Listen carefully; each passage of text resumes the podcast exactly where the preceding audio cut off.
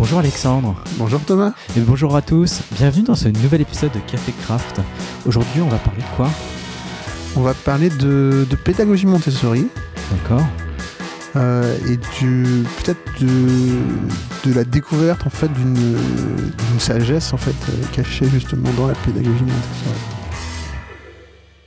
En, en trois mots, ouais, c'est quoi la pédagogie euh, Montessori? Ouais, alors en fait la pédagogie Montessori c'est une euh, c'est une façon alternative en fait de d'envisager la pédagogie, d'envisager euh, l'éducation, principalement des enfants, Mhm. qui vise à être plus dans l'expérience et dans le et dans la découverte en fait de l'enfant plutôt que dans le formatage formel de- de- d'un enfant en fait. D'accord.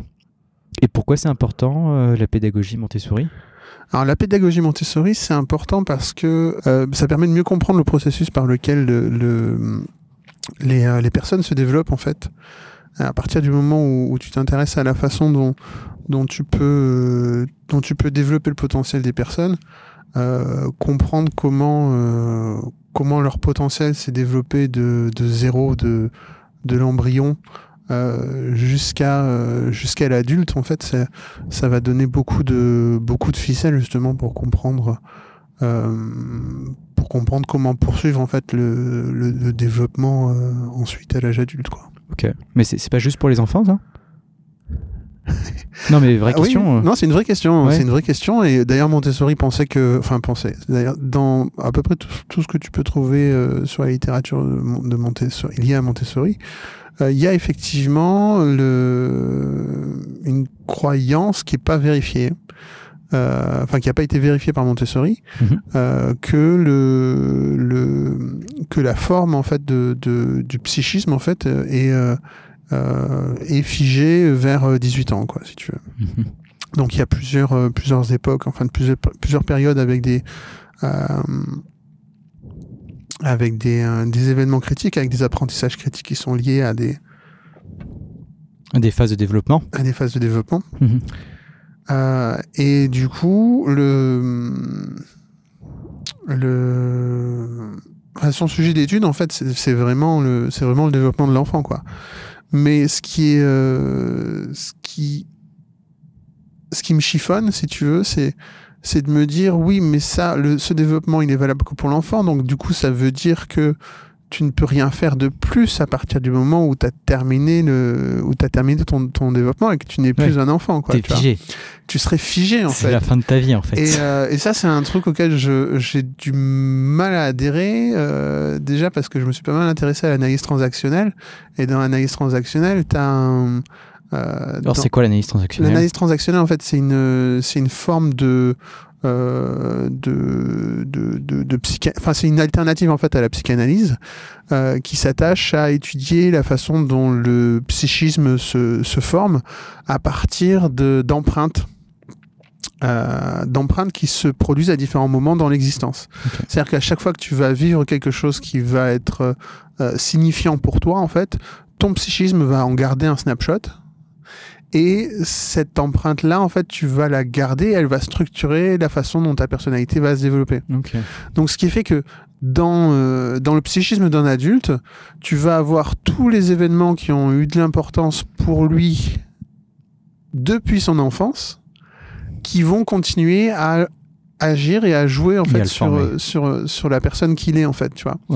Donc euh, euh, quand je quand je quand quand je pose la question et ça c'est assez, flagrant en fait quand tu vois les gens euh, fonctionner en entreprise, euh, souvent tu as l'impression que ce sont des enfants qui sont déguisés avec des costumes d'adultes et qui font des trucs mais qui sont pas sûrs de bien comprendre tout et et euh, et en fait, c'est d'autant plus flagrant quand, quand, quand, quand ce phénomène se, se passe de façon inconsciente. Euh, et il l'est moins à partir du moment où il se fait de façon consciente. Où, où la personne a conscience du fait que là, c'est mon enfant qui est en train de parler. C'est l'enfant que j'ai été qui Hmm. continue à surgir justement dans mon, dans mon comportement, dans ma façon d'interagir avec les autres. Hmm. Et euh, donc, du coup, euh, toutes, ces, euh, toutes ces empreintes, en fait, continuent à, à- à exister, continuent à structurer, en fait, le- les interactions, la façon dont on, notre regard sur la vie, etc. quoi. Ok.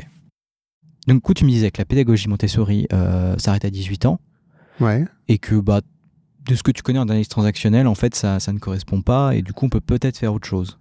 Bah, ça, ça correspond pas parce que ça, ça continue à évoluer en fait. Et un individu pendant, pendant toute sa vie va passer par, euh, par différentes phases, par différentes, euh, par différentes épreuves, par différentes prises de conscience en fait. Et le, ne serait-ce que le, le travail qu'on peut faire pendant une psychothérapie euh, permet d'apprendre beaucoup de choses sur soi qui du coup vont agir différemment qui du coup vont, vont, vont déboucher sur de nouveaux comportements, de nouvelles réalisations, de, nouveaux, nouvelles façons de, euh, d'être. Quoi. Donc du coup, pour moi, le, euh, le psychisme humain, en fait, il est en, il est en constante évolution et ça, le, l'esprit ne, ne se retrouve pas euh, figé justement euh, à partir d'un, certain âge. Euh, après, il faut voir aussi qu'il y a une partie justement de... Et là, je comprends, je comprends un peu le, le, le point de vue de Maria Montessori, c'est que euh, il y a des changements en fait qui sont qui peuvent se faire justement chez un enfant euh, qui sont nuisibles en fait à son développement euh, ultérieur et qui sont qui peuvent être compliqués justement à euh, à reprendre et à, et à rectifier en fait à l'âge adulte. Et, euh, notamment tout ce qui est euh, tout ce qui est lié à l'autonomie. Euh, à partir du moment où on a où on a détruit la capacité d'autonomie d'un enfant ça va être très compliqué euh, de la restaurer à l'âge adulte C'est quoi une capacité autonomie la capacité d'autonomie, c'est la capacité d'un individu à euh, décider par lui-même en fait euh, quelles sont les choses qui, qui l'intéressent et ce qu'il doit faire, etc. et, et on croise des gens comme ça en entreprise? Des gens qui ont plus d'autonomie? Ouais. ou des gens qui en ont? Non, des gens qui n'ont plus d'autonomie. Des gens qui n'ont plus d'autonomie? Ouais. Oui, en fait, enfin, moi j'en ai croisé, j'en ai croisé assez souvent. En fait, c'est euh, pour la plupart, c'est des, c'est des gens qui sont euh, liés pour toutes les décisions à euh, une autorité managériale, en fait. Tu vois, sur quand, quand par exemple sur euh, sur une entreprise comme Zappos qui Mhm. euh, fait son, qui a fait sa transition en fait vers l'holacratie, euh, il y a une partie, euh, je crois que c'était 18% ou quelque chose comme ça, 18 ou 20% en fait des Mhm. employés en fait qui ont démissionné. Euh, parce que justement, le, la promesse qui était faite par l'holacratie euh, était de, de dire vous allez être autonome sur les décisions. Et ces personnes-là ne voulaient pas prendre les décisions pour ce qu'ils faisaient. Donc ça prouve qu'il y a des gens qui sont pas à l'aise avec l'idée de, de, de, de, de, de décider en fait Ok, pour ok, mais sans aller jusqu'à l'holacratie, euh, dans une entreprise normale, euh, aussi bureaucrate et aussi Ouais. euh, administrative qu'elle soit, euh, il y, a- il y a toujours une dépense, une autonomie nécessaire, sinon on n'aurait Ah pas oui, délégué mais c'est ça, c'est ça qui, c'est ça qui est paradoxal, si tu Mhm. veux, c'est que dans les, dans les modes d'organisation, on demande aux gens d'être autonomes, mais en même temps, les messages qu'on leur envoie sont des messages de contrôle, donc des messages dans lesquels ils doivent reporter, etc. Donc il y a une, il y a une contradiction. Donc du coup, il y a, il y a pas mal de personnes justement qui sont, euh, qui sont prises justement dans cette double contrainte, dans ces, dans ces deux demandes en fait qui Les posent. injonctions contradictoires. Et des injonctions contradictoires Ouais, euh, qui peuvent être dommageables pour la santé mentale absolument. euh, qui peuvent Source de provoquer des burn-out, sources de schizophrénie, Ouais. etc. Donc, euh, donc oui, en fait, c'est quelque chose qui euh, euh, c'est quelque chose qui c'est quelque chose qui est important en fait parce que euh, pour pouvoir euh, vraiment assumer le fait de demander aux gens d'être d'être autonomes sur leur prise de décision, sur sur même sur le sur leur implication dans dans, dans l'entreprise. euh, Il y a besoin justement de s'assurer que cette autonomie, elle est, elle est permise et elle est, elle est supportée et, et voire même elle est restaurée quand elle a besoin d'être restaurée. Quoi. De tes études de la pédagogie Montessori, Ouais, ça serait quoi les grandes leçons, euh, les, les grands axes euh, d'accord. que, que tu que en as pu tirer De ce, que- de ce que j'ai pu voir en fait justement de la pédagogie Montessori, que ce soit par les livres ou avec, euh, le- par les conversations que j'ai eues avec, euh, avec des personnes qui la pratiquent au quotidien, euh, il y a un truc qui est un peu choquant. euh, c'est le, le manque de compréhension des parents sur leur rôle en tant que- en tant qu'éducateur. C'est un reproche que fait Maria Montessori. C'est un reproche que fait Maria Montessori et qui le fait, euh, qui le fait de vraiment de façon argumentée et avec, avec beaucoup de euh, preuves à l'appui, quoi, si tu veux. Euh, et dans ce, dans ce qu'elle leur reproche, en fait, c'est de, c'est de considérer que l'enfant, en fait, est une page blanche et que l'enfant ne peut arriver à rien sans l'aide de l'adulte Mhm. à partir de là, euh, c'est occulter complètement en fait le, tout le travail que fait un enfant dans ses, dans ses premiers mois pour arriver à parler, pour arriver à, se tenir debout, pour arriver à marcher, et ensuite pour, euh, bah, pour interagir avec son environnement. Euh, du coup, en fait, ce qu'elle reproche exactement, c'est le fait de dire euh, l'enfant, si je m'en occupe pas, c'est une boîte vide, il va rien avoir dedans.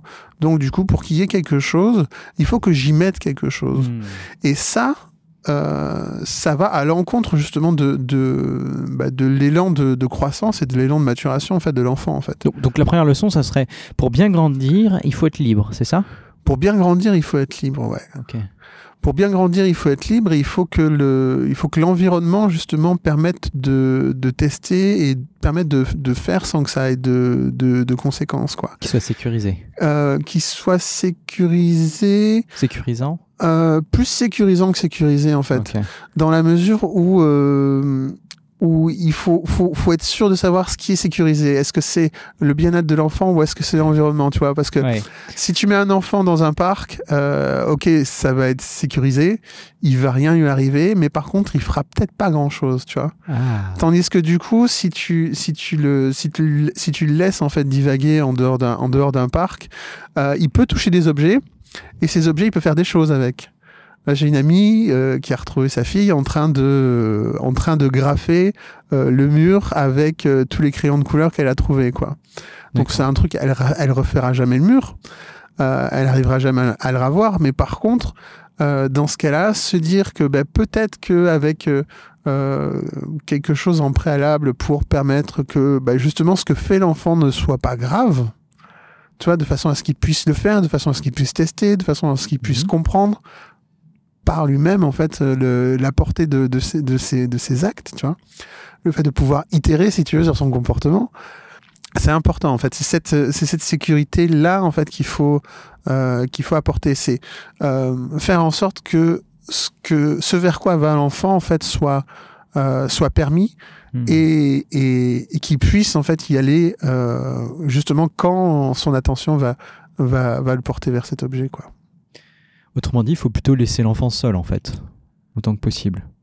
Bah en fait il faut le laisser seul dans non il faut pas. ah, et voilà, mais il sert à quelque chose alors. Oui oui oui. En fait le rôle du parent en fait c'est de c'est de c'est de construire un cadre en fait euh, qui va permettre à l'enfant justement de d'expérimenter par lui-même et d'aller justement chercher des, des choses par lui-même en fait. Euh, et euh, et ce que ne ce que ne peut pas déterminer en fait le parent à l'avance, Mhm. c'est comment l'enfant va se saisir de ce qui se trouve dans son environnement. Comment il va faire sien justement quelle est la relation en fait qu'il va établir avec euh, avec les différents objets qu'il va trouver, etc. Euh, et ça c'est un phénomène qui est euh, euh, qui est intéressant à observer parce que finalement il est très euh, représentatif de la façon dont l'enfant va va grandir en fait dans ses premières euh, dans ses premières années, dans ses premiers mois. Rien que l'apprentissage du langage, par exemple, c'est quelque chose qui se fait euh, entièrement par, la, par le contact justement avec l'ambiance, avec le milieu dans lequel il va se trouver. Donc c'est les conversations auxquelles il va assister, auxquelles il va être, pendant lesquelles il va être présent, qui vont venir alimenter en fait son oreille, qui vont euh, affiner sa compréhension auditive, euh, qui vont permettre de discerner les intonations, la façon dont les phrases sont découpées, bientôt des mots, bientôt des, des, euh, des syllabes, bientôt des, une articulation, bientôt de la prononciation. Mhm. Et, et au bout d'un moment, en fait, l'enfant, naturellement, parce qu'il est dans cette ambiance, va arriver justement à euh, articuler des premières syllabes, ses premiers mots, à euh, faire ses premières phrases et avoir des phrases qui vont être aussi construites qu'un adulte très rapidement. D'ailleurs, c'est assez, euh, c'est assez troublant en fait pour un parent de, de s'apercevoir que son enfant est passé en très peu de temps de euh, de simples mots en fait, Des babillements. des babillements, des euh, des syllabes, des mots, et à partir des mots, euh, l'enfant est capable de sortir assez rapidement des phrases qui sont bien construites, mais sans qu'il ait eu à apprendre la structure du langage, sans qu'il ait eu à apprendre Hmm. la conjugaison, la grammaire, tu vois. Donc toutes ces choses-là, en fait, que nous, on connaît parce qu'on les a appris, parce qu'on les a replaquées euh, sur notre pratique, eux, cette théorie-là, ils l'ont pas. Tant qu'ils sont pas allés à l'école, ils ne connaissent pas, ils connaissent pas la grammaire, ils connaissent pas la conjugaison. Ils connaissent par justement la familiarisation avec les formes qu'ils identifient dans le discours des adultes autour d'eux, des adultes ou des enfants d'ailleurs. Si on récapitule, euh, les leçons un petit peu euh, qu'on peut tirer comme ça de, de, la pédagogie, de la philosophie de la pédagogie Montessori, euh, ça serait l'enfant s'approprie tout seul son environnement, Ouais. Le parent est responsable de créer un cadre sécurisant dans lequel l'enfant peut en effet explorer, etc. Ouais. Et il y avait une troisième. Et le potentiel de l'enfant, en fait, on ne peut pas le deviner, en fait, on ne peut pas le voir en avance, c'est ça? Pour le dire autrement, Mhm. euh, dans la pédagogie Montessori, on suit plus de plan. On décide plus à l'avance, en fait, ce qui va arriver à l'enfant, quels sont les sujets qu'il va étudier, etc. Et c'est lui qui, en fait, qui fait son parcours par rapport au centre d'intérêt qu'il va trouver dans son environnement Mhm. et par rapport à, à la progression qu'il va suivre lui, par rapport à son rythme, par rapport à ce qui va, à- par rapport à ce qui va faire sens pour lui. Euh, et du coup, cette progression, elle est intéressante parce que euh, elle, moi, elle m'a fait penser en fait à ce qui se passe à partir du moment où on fait une transition entre euh, un développement euh, cycle en V et un développement agile en fait. Où effectivement, si on se, si on s'attache à un plan et qu'on s'attend à ce que tout euh, se produise exactement comme on l'avait prévu, euh, là où on va arriver, en fait, ça va être, euh, ça va être compliqué et ça va pas être la meilleure chose qui puisse arriver. Mhm. Euh, tandis que si effectivement, ben, comme, euh, euh, comme, comme dans la pédagogie Montessori, on est euh, attentif à ce qui est en train de se passer et on favorise, on, on aide justement le, le- les équipes, les développeurs ou le PO à avancer vers euh, euh, quelque chose qui va pouvoir fournir de la valeur, quelque chose qui va être intéressant, quelque chose qui va être important sur le moment. Ben justement, on va pouvoir s'adapter beaucoup plus facilement euh, au changement, s'adapter beaucoup plus facilement à l'ambiance, ce que Montessori appelle l'ambiance en fait, qui est l'environnement, qui est le marché, qui est le, les besoins des utilisateurs. Mhm. Et en fait, tout ça, ça passe par un, par un processus qui est un processus euh, finalement pas de, pas de planification, mais un processus de découverte en fait. Parce- Profondément empirique un peu. profondément empirique. Et, euh, et, euh, et Maria Montessori, elle, justement, bah, ce qu'il faut, ce qu'il faut pas oublier, c'est que c'est une scientifique à la base.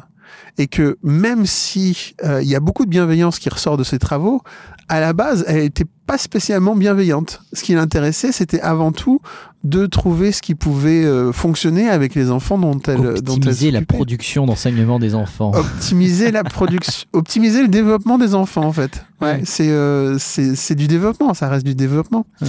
Euh, et, euh, et donc du coup en fait, si la si la pédagogie Montessori est aussi bienveillante, c'est pas parce qu'il y a une volonté d'être bienveillant dedans, c'est pas parce que euh, Montessori c'était un bisounours. C'est vraiment en fait parce que elle a trouvé que c'était ce qu'il y avait de plus efficace D'accord. et que c'était ce qui permettait d'aller le plus loin en fait possible dans le développement du potentiel d'un enfant en fait, dans l'expression de son potentiel. En fait. Est-ce que tu penses vraiment qu'on peut comparer un enfant à une équipe euh, agile ou un projet? Bah, à partir du moment où tes équipes elles sont constituées d'individus et que ces individus-là ils ont été des enfants, euh, retrouver justement l'enfant qui, qui se trouve dans chaque individu et l'aider à poursuivre son, son, son développement, euh, poursuivre sa croissance, poursuivre sa, Ah, des sa gens qui ont été maturation. formés quand même, ils sont peut-être seniors, Oui, sont mais attends. professionnels. Oui, mais quand tu, quand tu dis former, c'est intéressant. Parce que former, ça veut dire quoi? Ça veut dire qu'ils ont, ils ont reçu une forme. On leur a donné une forme, si tu veux. Mais la forme qu'on leur a donnée, ils l'ont subie. Ils ont été formés. Tu utilises la voix passive, tu vois. C'est très différent. Il y a une grosse différence entre j'ai été formé ou je me suis développé ou je ou je ou je ou j'ai atteint en fait mon potentiel, tu vois. C'est euh, euh, d'un côté, il y a un cadre dans lequel on nous fait rentrer, une espèce de de- d'emporte-pièce en fait, qui va déterminer notre forme à la sortie. Euh, et dans l'autre cas, en fait, il y a le l'expression du potentiel en fait avec toute sa richesse, avec toute. euh, C'est quand même très pratique de pouvoir faire rentrer les gens dans des formes euh, toutes faites. Euh, toi, tu seras chef de projet, toi, tu seras Oui. manager, toi, tu seras développeur. Oui, mais en fait, la, la, la vie est jamais aussi simple parce que en fait, déjà dans une vie, on a plusieurs vies. Euh, et, euh, et les rôles en fait qu'on qu'on qu'on tient au quotidien en fait sont sont, sont multiples. Ma question, c'est est-ce que c'est possible de manager? Qu'est-ce que tu dirais euh, à un manager qui fait ouais, mais moi j'ai besoin de ces formes pour pouvoir gérer des équipes à plus ou moins grande échelle, quel que soit le niveau de l'organisation dans lequel je me situe. Ouais. C'est quoi mon rôle en tant qu'encadrant, en tant que, que, que manager ou ce que tu veux, euh, pour pouvoir du coup continuer à pouvoir gérer mon entreprise, même si ces gens du coup ne rentrent plus en ces formes vu qu'ils Ouais. se développent? Mais par contre, le, le- la première chose à faire, en fait, c'est justement de, de, de ne plus considérer les gens uniquement euh, par rapport à ces formes-là. C'est-à-dire vraiment les accueillir en fait de façon, euh, de façon complète et de, de, prendre en, de prendre en compte en fait toutes, les, toutes leurs dimensions en fait. Parce que à partir du moment où tu fais ça, tu vas avoir ce que tu ce que tu t'attendais à avoir, mais tu vas aussi avoir d'autres choses en fait que tu n'avais pas imaginé et qui peuvent qui peuvent être vachement enrichissantes. Hmm. Et euh, Tu considères qu'un sous-ensemble des personnes. à partir du moment où tu, où tu, où tu considères les gens par rapport à un filtre de rôle, en fait, c'est, c'est un, c'est forcément un sous-ensemble, c'est forcément une version appauvrie, en fait, de, des individus et forcément une version appauvrie, en fait, de l'équipe, en fait, que tu vas avoir. À partir du moment où tu acceptes de recevoir les gens dans leur, euh, dans leur intégralité, dans leur, euh, dans, bah, Leur dans toute leur hein. complexité, Ouais. dans leur entièreté, voilà, exactement. Euh, bah justement, là, tu peux commencer à faire émerger des choses différentes. Mais ça veut dire que Mais comment je fais ça? Bah justement, pour pouvoir faire ça, en fait, il faut que tu euh, bah dire que tu les accueilles, que tu les acceptes et que tu acceptes ce qui va se passer derrière. Et donc du coup, que finalement tu prennes du recul par rapport à euh, par rapport à ton implication dans le quoi, dans ce qui est fait, et aussi un peu par rapport au comment, pour euh, bah, concentrer ton attention non plus sur les individus, mais sur l'espace dans lequel ils vont évoluer. Sur le pourquoi? Sur le pourquoi. À partir de là, les gens pourront prendre position, pourront euh, décider de comment ils vont fonctionner, parce, qu'ils parce que ce sera à eux de fonctionner justement, ça sera à eux de faire le job.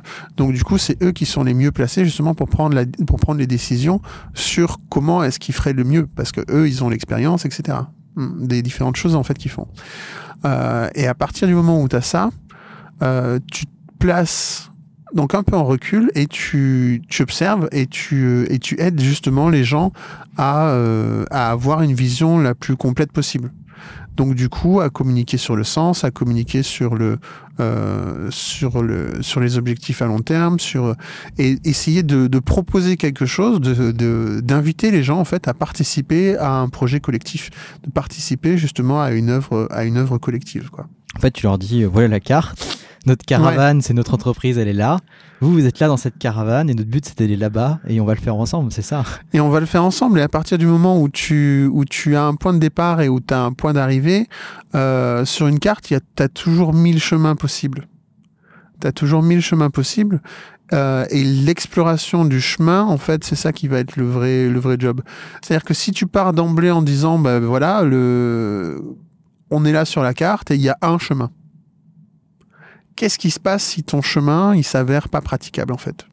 Qu'est-ce qui se passe si euh, ce que tu as décidé, en fait, ça ne, ça ne fonctionne pas? Tu vois? Il faut changer de chemin. Il faut changer de chemin. Le, le problème commence à partir du moment où euh, il y a des croyances qui, euh, qui se superposent au truc, comme de dire, par exemple, ben, là, on n'a pas le droit à l'erreur. Tu vois? Euh, Si tu as un chemin et que tu n'as pas le droit à l'erreur, qu'est-ce qui va se passer? Tu vois? Et, euh, c'est des choses justement sur lesquelles euh, bah, ça va être intéressant de, de, pouvoir, euh, de pouvoir avoir une, une discussion collective et de pouvoir impliquer justement les gens dans, dans ces décisions et avoir un maximum de regard. Et euh, à partir du moment où tu fais en sorte que les gens puissent euh, s'exprimer librement, qu'ils se sentent suffisamment sécurisés dans, leur, dans, le, dans le cadre, comme, euh, comme euh, l'enfant justement qui va aller euh, ben, toucher les choses, va aller euh, manipuler les objets, va aller dessiner sur le mur, s'il se sent libre de pouvoir faire ça, euh, bah, pareil dans une entreprise, les personnes qui vont se sentir libres de pouvoir exprimer leur point de vue, de pouvoir exprimer leurs compétences, exprimer leurs doutes aussi, euh, bah, justement vont pouvoir en fait euh, contribuer à la construction d'une euh, d'une vision plus complète avec plus de points de vue et, avec, et qui va embrasser en fait une situation de façon plus euh, plus riche et qui va permettre de prendre les proposes. bonnes décisions. Ce que tu proposes là, c'est la prime aux grandes gueules.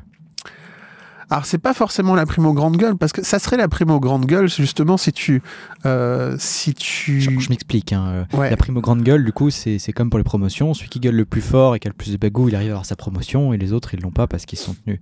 Euh, là, ce que tu proposes, c'est un petit peu ça. Oui. Mais ça, ça, ça, si tu veux, c'est la prime aux grandes gueules justement si t'as pas de mécanisme de euh, de régulation et de modération.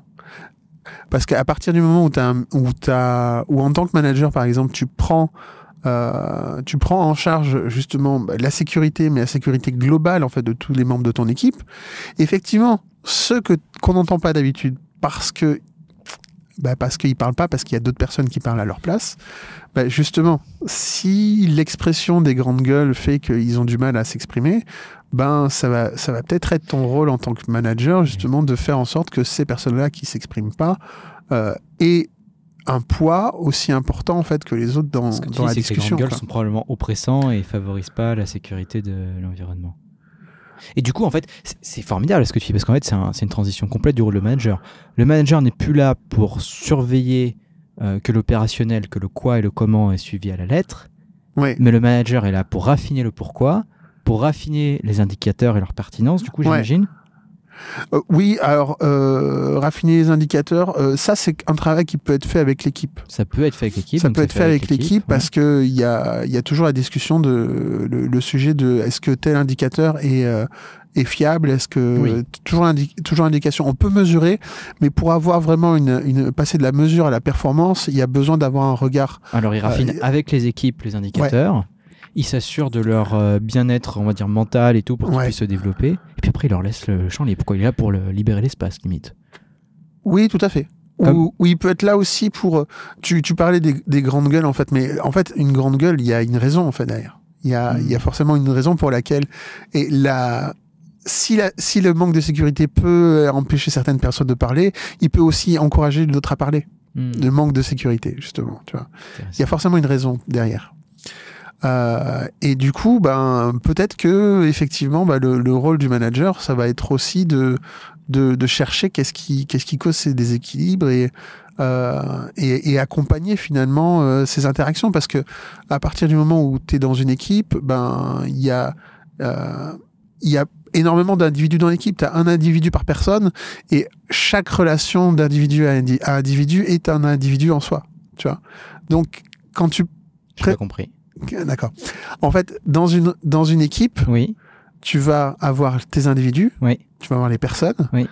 mais chaque relation d'individu à individu Mhm. va être quelque chose à maintenir, quelque chose à entretenir, quelque chose à sur quoi veiller en fait, tu vois. D'accord. Tu peux pas considérer, enfin si tu considères en fait les individus comme des personnes séparées et et je m'assure de la sécurité de chacun. Non, il faut, faut, il faut vraiment arriver en fait à s'assurer que ben, entre euh, Pierre et Simon, le, la conversation euh, euh, est bonne, tu vois, que le, le contact est bon, que la relation est bonne, tu vois, Et les aider si jamais on a des et problèmes. les aider justement si si Ah. s'il y a des problèmes. Et, et ça c'est un truc que j'ai que j'ai dont j'ai pris conscience justement par rapport au quand, quand j'ai découvert le coaching, quand je me suis formé au coaching, c'est que le- la première priorité, en fait, quand tu coaches, c'est euh, la relation avec le coaché. C'est-à-dire que si toi, en tant que coach, euh, la relation que tu as avec le coaché en face, elle est pas bonne, Mhm. tu pourras rien faire. Pas bonne, ça veut dire défiance Ça veut dire quoi? Ça veut dire, euh, ça veut dire difficile. Qu'est-ce qu'on cherche? Oui, voilà, on a Ça veut dire difficile, ça peut être difficile pour moi, ça peut être difficile pour lui. Si, euh, si ce qu'on si ce qu'on vit euh, de par la relation est pas cool, ben justement c'est c'est la première chose en fait par laquelle il faut commencer. Donc, du coup, en fait, la question de la qualité de la relation que tu as Ouais. pu voir en tant que coach, euh, en fait, tu l'étendrais aussi, cette question-là, tu l'étends aussi au mentoring et au management. Oui, en fait, parce que pour moi, en fait, elle est primordiale, parce que c'est ça qui va faire justement que la relation va pouvoir durer. En fait, on cherche à faire des euh, à faire des choses qui durent, à faire des choses qui sont soutenables, et euh, et et le, la sécurité psychologique, en fait, c'est un facteur essentiel justement pour pouvoir avoir quelque chose qui euh, qui soit soutenable, quelque chose qui puisse durer suffisamment longtemps pour pouvoir porter ses fruits, quoi. Donc euh, donc oui, pour moi, en fait, c'est le c'est le premier truc. Du coup, est-ce que tu, par quoi tu aimerais conclure cette dernière, cette fin d'épisode, euh, Alexandre? En fait, j'aimerais conclure en en parlant d'une chose en fait que j'ai euh, que, que j'ai vécu justement en arrivant euh, chez chez Binext, c'est trouver justement un contexte dans lequel le l'humain était essentiel en fait et la relation était essentielle. Et, et du coup ça a été ça a été une grande une grande découverte pour moi de trouver un endroit dans lequel je pouvais être enfin pleinement moi-même et, et ça c'était c'était cool et, euh, et voilà. C'est quelque chose que tu souhaites aux autres, quoi. Et c'est quelque chose que je souhaite aux autres parce que euh, on se connaît vraiment qu'à partir du moment où on a eu la possibilité d'être vraiment soi-même. C'est beau, c'est beau. C'est cadeau. Eh ben, je te remercie Alexandre pour ce Bah, super merci épisode. Est-ce qu'on peut te retrouver sur l'internet Alors, on peut me retrouver sur Internet, on peut me retrouver euh, sur Twitter. On peut me retrouver. C'est quoi ton, ton handle Twitter? Euh, Donc, arrobase Alf Martinez. Alf Martinez, ok. Voilà, et sinon aussi sur, euh, sur mon blog qui est un peu, qui est un peu en, en pause en ce moment euh, depuis quelques années, mais je pense que je devrais recommencer à écrire dans pas très longtemps. Puisque tu es toujours valable. Et ce que j'y ai mis est toujours valable. Super. C'était euh, c'était un épisode spécial sur le- la pédagogie Montessori euh, et ses, ses liens potentiels avec euh, l'agile et l'entreprise. J'espère que ça vous aura intéressé. Euh, moi, je vous encourage à rester curieux et puis euh, à bientôt pour notre prochain épisode qui sera donc plus la semaine prochaine vu que j'ai cassé le rythme. Mais c'est pas grave. Au revoir les amis. Au revoir.